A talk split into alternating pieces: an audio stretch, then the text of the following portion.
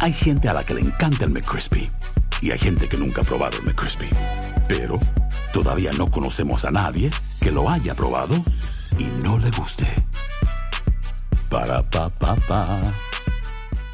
Boost Mobile tiene una gran oferta para que aproveches tu reembolso de impuestos al máximo y te mantengas conectado. Al cambiarte a Boost, recibe un 50% de descuento en tu primer mes de datos ilimitados. O, con un plan ilimitado de 40 dólares, llévate un Samsung Galaxy A15 5G por $39.99. Obtén los mejores teléfonos en las redes 5G más grandes del país. Con Boost Mobile, cambiarse es fácil. Solo visita boostmobile.com. Boost Mobile, sin miedo al éxito. Para clientes nuevos y solamente en línea, requiere AroPay. 50% de descuento en el primer mes requiere un plan de 25 dólares al mes. Aplican otras restricciones. Visita para detalles.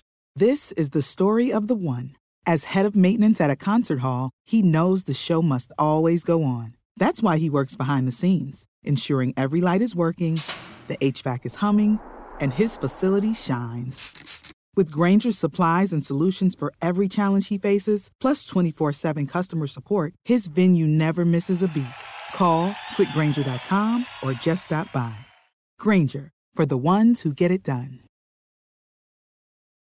Dicen que traigo la suerte a todo el que está a mi lado. Y esa es mi mala fortuna. Basada en el clásico de Juan Rulfo, llega Univisión, El Gallo de Oro. Supongamos que la caponera puede inclinar la suerte a quien ella quiera. ¿Estás tardando en conquistarla? Con Lucero, José Ron y Plutarco Asa. Este gallo está cambiando la vida. En una historia legendaria de amor y azar. No trates de cambiarme, no lo vas a lograr. El Gallo de Oro, lunes a viernes a las 9 por Univisión.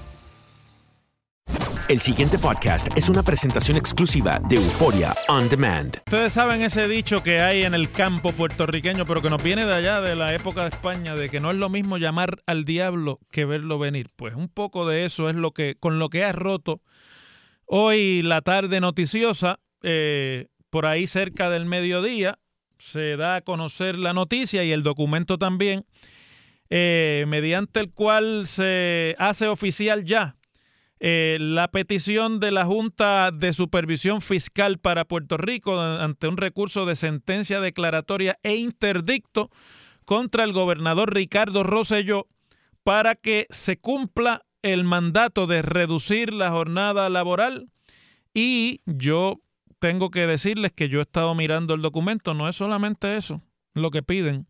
Y este programa nuestro a las 2 de la tarde tiene mucha audiencia, lo, he comprobado por un Facebook Live que hice en el fin de semana sobre el asunto del retiro y de las enmiendas a la ley de retiro que se firmaron el viernes pasado. Eh, perdón, el viernes pasado, no, el, martes pasado me parece que fue. Y eh, hicimos un Facebook Live este fin de semana, el viernes por la tarde, luego de salir del programa, y se ha ido viral. Tiene casi más de 225 mil personas que lo han visto y lo han compartido más de 8 mil personas y miles de comentarios. O sea que este programa tiene una audiencia de eh, empleados del gobierno que cotizan para retiro y de retirados del gobierno de Puerto Rico. Pues les adelanto que la demanda de la Junta de Supervisión Fiscal incluye las directrices de la Junta de Supervisión Fiscal con respecto de el recorte a las pensiones de los sistemas de retiro del Estado Libre Asociado. Así que no estamos hablando únicamente del asunto de la jornada. El asunto de la jornada es el que más ha llamado la atención porque obviamente es el que tiene un impacto, por así decirlo, político partidista más evidente, es el que fue objeto de todo tipo de, de promesas de campaña, es el que se asocia con la ley 7 de 2009 fue de Luis Fortuño que le provocó todo aquel mare magnum de despidos en el gobierno de Puerto Rico y que provocaron sin lugar a dudas la derrota de Luis Fortuño en el año 2012.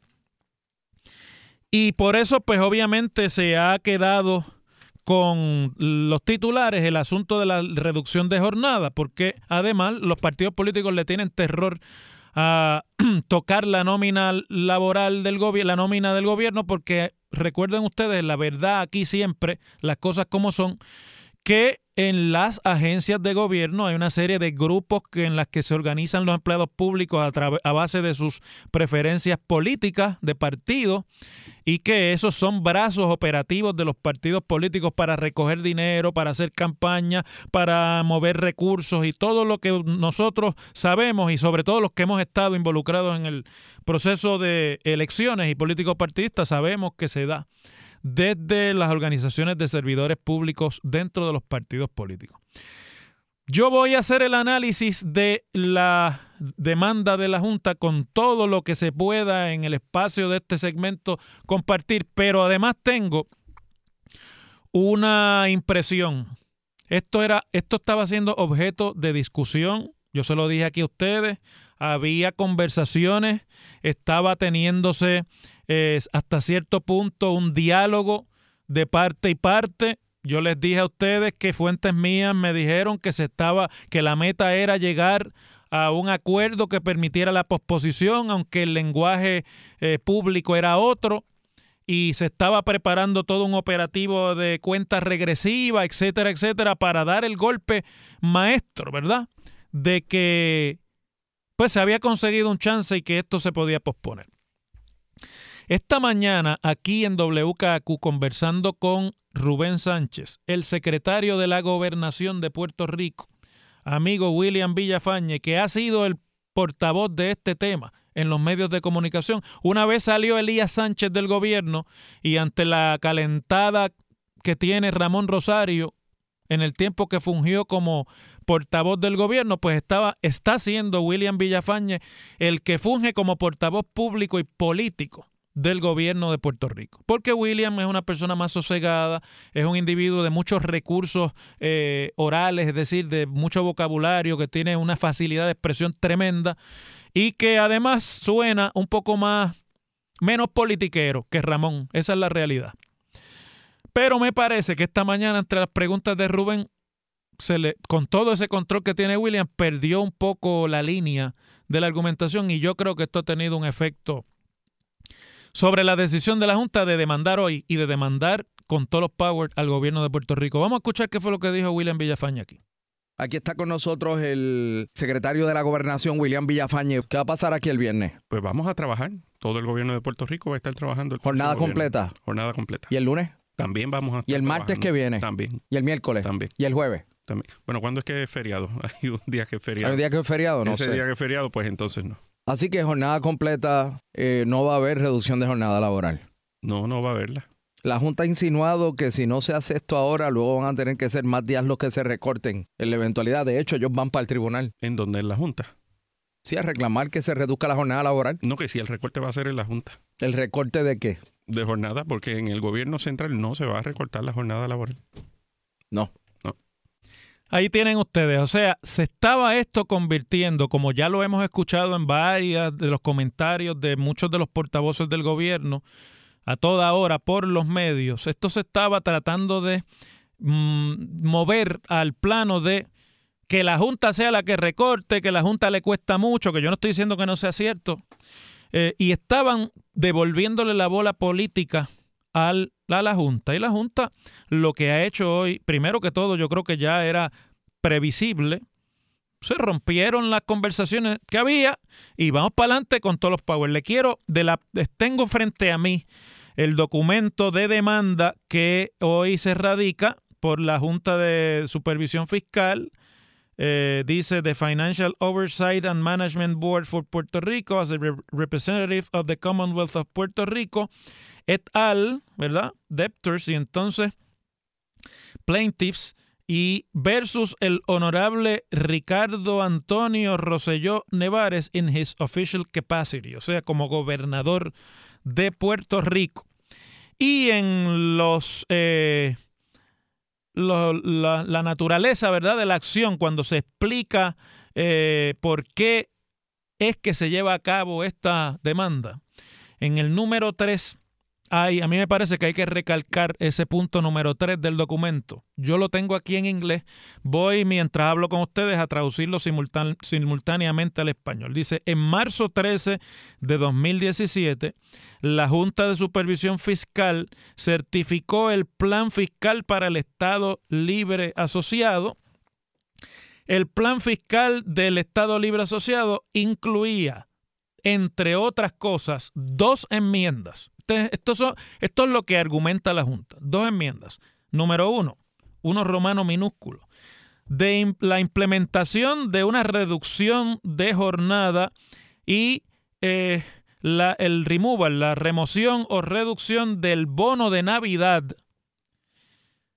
a menos que la Junta de Supervisión Fiscal determine en su absoluta y única eh, discreción que esto, que lo que se han logrado las metas necesarias para no tener que poner eso en vigor. Número dos, una eh, reducción, overhaul es la palabra en inglés, del sistema de pensiones del Estado Libre Asociado y la Junta requirió que las dos enmiendas eh, de two amendments eh, para lograr la suficiente, requirió estas dos enmiendas para lograr la suficiente liquidez y ahorros presupuestarios que determinados por la Junta son necesarios para que el plan fiscal cumpla con la ley promesa.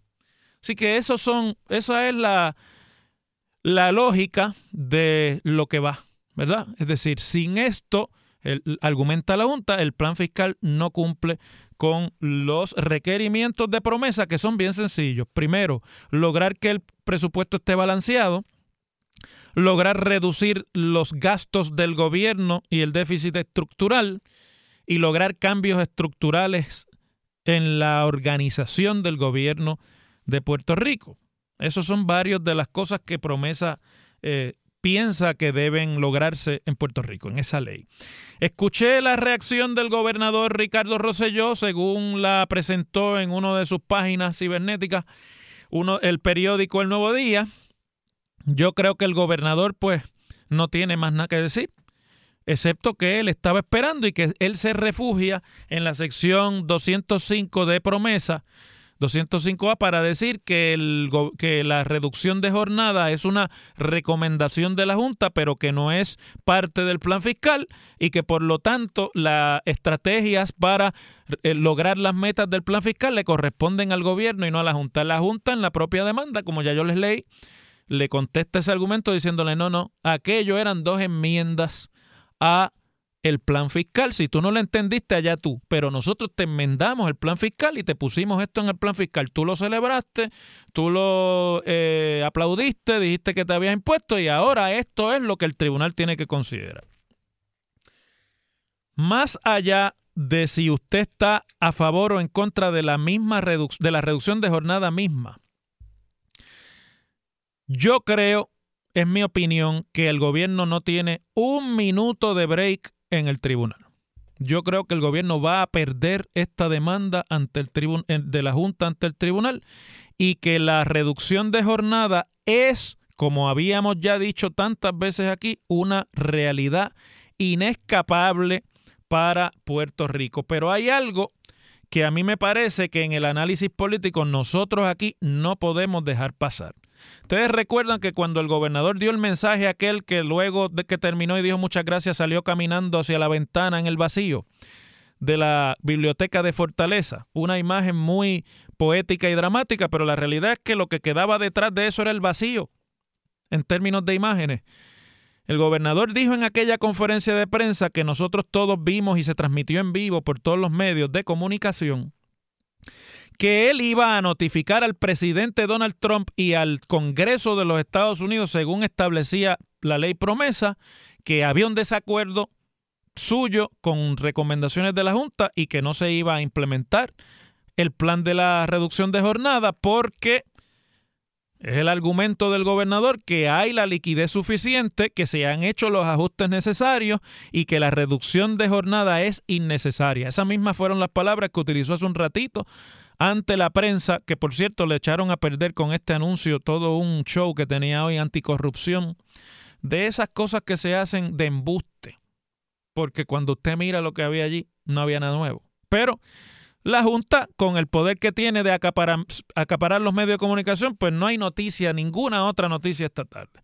Pero es interesante que la carta que le envía eh, perdón, el, el, documento, no la carta, el documento de demanda que hoy radica la Junta ante el tribunal, entre otras cosas dice, y voy a citar, en ningún momento dentro de los 90 días después del 15 de marzo, el gobernador o la legislatura notificaron a la Junta de Supervisión Fiscal, al presidente de los Estados Unidos, al líder de la mayoría en el Senado, o al presidente de la Cámara de Representantes de una decisión para no adoptar el programa de reducción de la jornada laboral o cualquier otra provisión en el plan fiscal de Puerto Rico.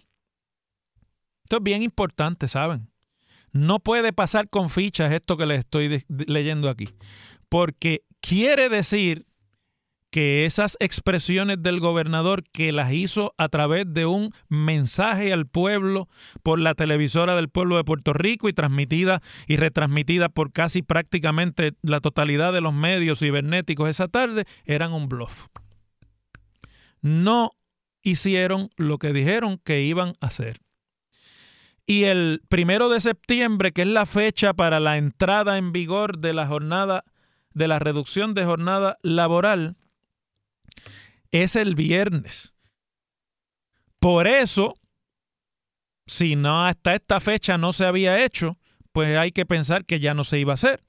Si se hiciera ahora, media esta demanda, que es una, una petición de sentencia declaratoria e interdicto ante el tribunal, que es decir, la petición para que se emita una orden judicial obligando al gobierno a cumplir.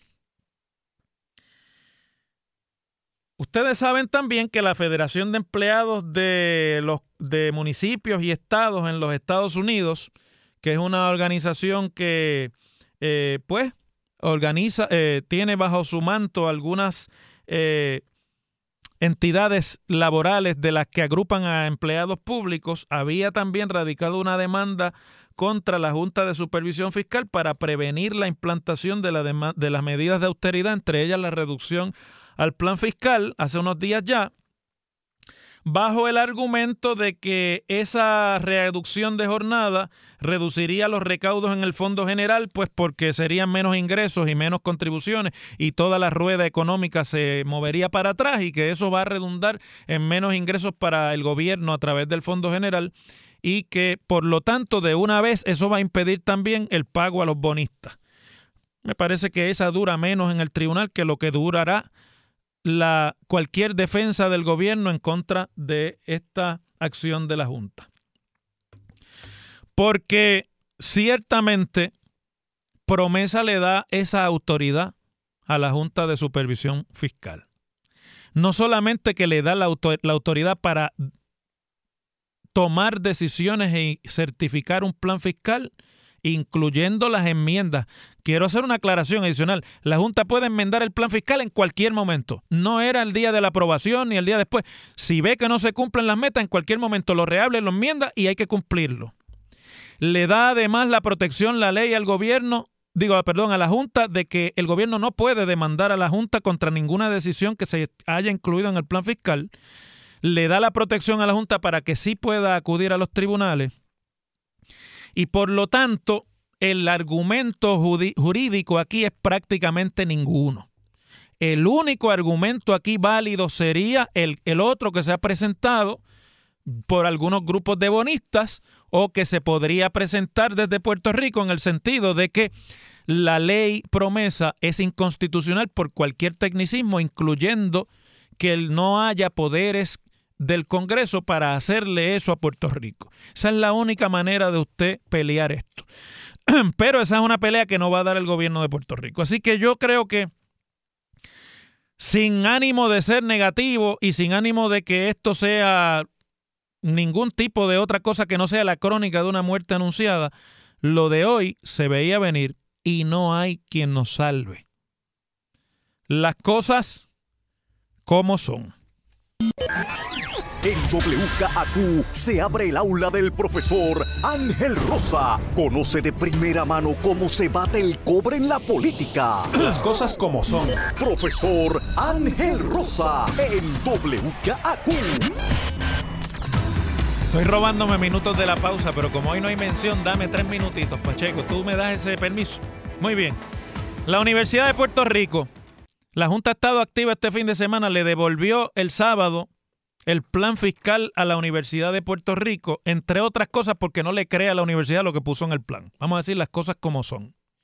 La universidad había presentado la semana pasada su plan fiscal con dos meses de atraso. Y yo les comenté aquí y comentaba con mis estudiantes del curso de gobierno de Puerto Rico allá en el Colegio de Mayagüez, CIPO 3035, a, a quienes veré mañana a las 2 de la tarde en punto en el salón, allí en el anfiteatro de enfermería del colegio que me parecía que la Junta no iba a aprobar ese plan por una razón sencilla. Esta mañana traté de explicarlo con el compañero Rubén Sánchez, pero había otras noticias más importantes que no permitieron la discusión a fondo del tema. El plan que la universidad presentó le ponía todos los 20 del costo de lo que será resolver el problema fiscal de la universidad a los estudiantes le aumentaba la matrícula, le aumentaba las cuotas, le aumentaba lo que en inglés llaman los fees, que ahora no se me ocurre una palabra en español para eso, el cobro de certificaciones, de esto, de darse de baja. Todo eran los estudiantes, todo, todo, todo, todo. Y yo le decía a mis estudiantes, ustedes se dan cuenta qué es lo que pasa aquí. Ese plan lo hicieron empleados de la universidad. Y aquí quienes únicos van a pagar son los estudiantes porque son la, la, parte más fina de la soga. Pero ahí no había una discusión de cómo usted va a implementar un nuevo plan de beneficios en los próximos convenios colectivos. Yo no estoy en contra de los beneficios ni de los convenios, pero si hay austeridad, hay para todos. Ahí no había un plan de cómo se iba a, a atender académicamente el que se pueda trabajar con los programas que se, que se han convertido en repetitivos y que son además de eso programas que no tienen ya ninguna tangencia con la realidad ni con la necesidad económica, digo, académica y económica en el país, siendo una universidad del Estado que tiene una, una misión de servir al Estado, al país. Y la Junta, sin decirlo porque son muy elegantes en el inglés que escriben, le ha dicho en su comité de Educación Superior de la Junta le ha dicho a la universidad que el plan no cumple con eso. Y además no le creyó el cuento con el que había venido el gobernador a principios de toda la discusión sobre la Universidad de Puerto Rico, inclusive antes de la huelga aquella de, de mayo, o de, de abril, perdón, marzo y abril, de que el gobierno le iba a aumentar los contratos a la Universidad de Puerto Rico en asesorías a los departamentos de la universidad cuando no le pagan los que tienen ahora tiempo. Imagínense ustedes aumentarle. Y la Junta dijo, eso está bueno, nos parece bien, pero como eso no es realidad, eso no lo vamos tampoco a comprar. Les reconocemos los esfuerzos. Busquen cómo cubrir más, mejor los gastos con la beca, maximicen las ayudas eso que dicen de que van a someter propuestas, díganos en qué programas y cuáles propuestas y qué es lo que ustedes van a hacer para obtener más fondos federales y fondos de investigación, etcétera. Y adscríbanle a la matrícula, si es que es necesario aumentarla, el peso que tiene que tener para que se parezca a universidades comparables, dicen en los Estados Unidos.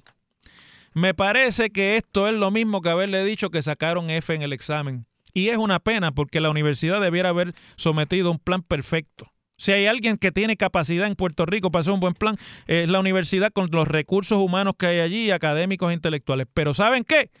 Están en negación como el resto del país y todo el mundo alando la brasa a la salida, excepto para los pobres estudiantes. Y la Junta, nos guste o no, pero aquí quien ha sacado la cara por los estudiantes es la Junta de Supervisión Fiscal. Y aquí yo soy profesor de la Universidad de Puerto Rico, orgulloso me siento de ser producto del colegio y de la universidad, obviamente, profesor, porque es un privilegio para mí tener la oportunidad de dar clase en la misma universidad donde me formé en mi bachillerato y además porque estudié con ayuda económica de esa universidad en los Estados Unidos, que no lo hubiese podido hacer. Eso es lo grande de esa universidad.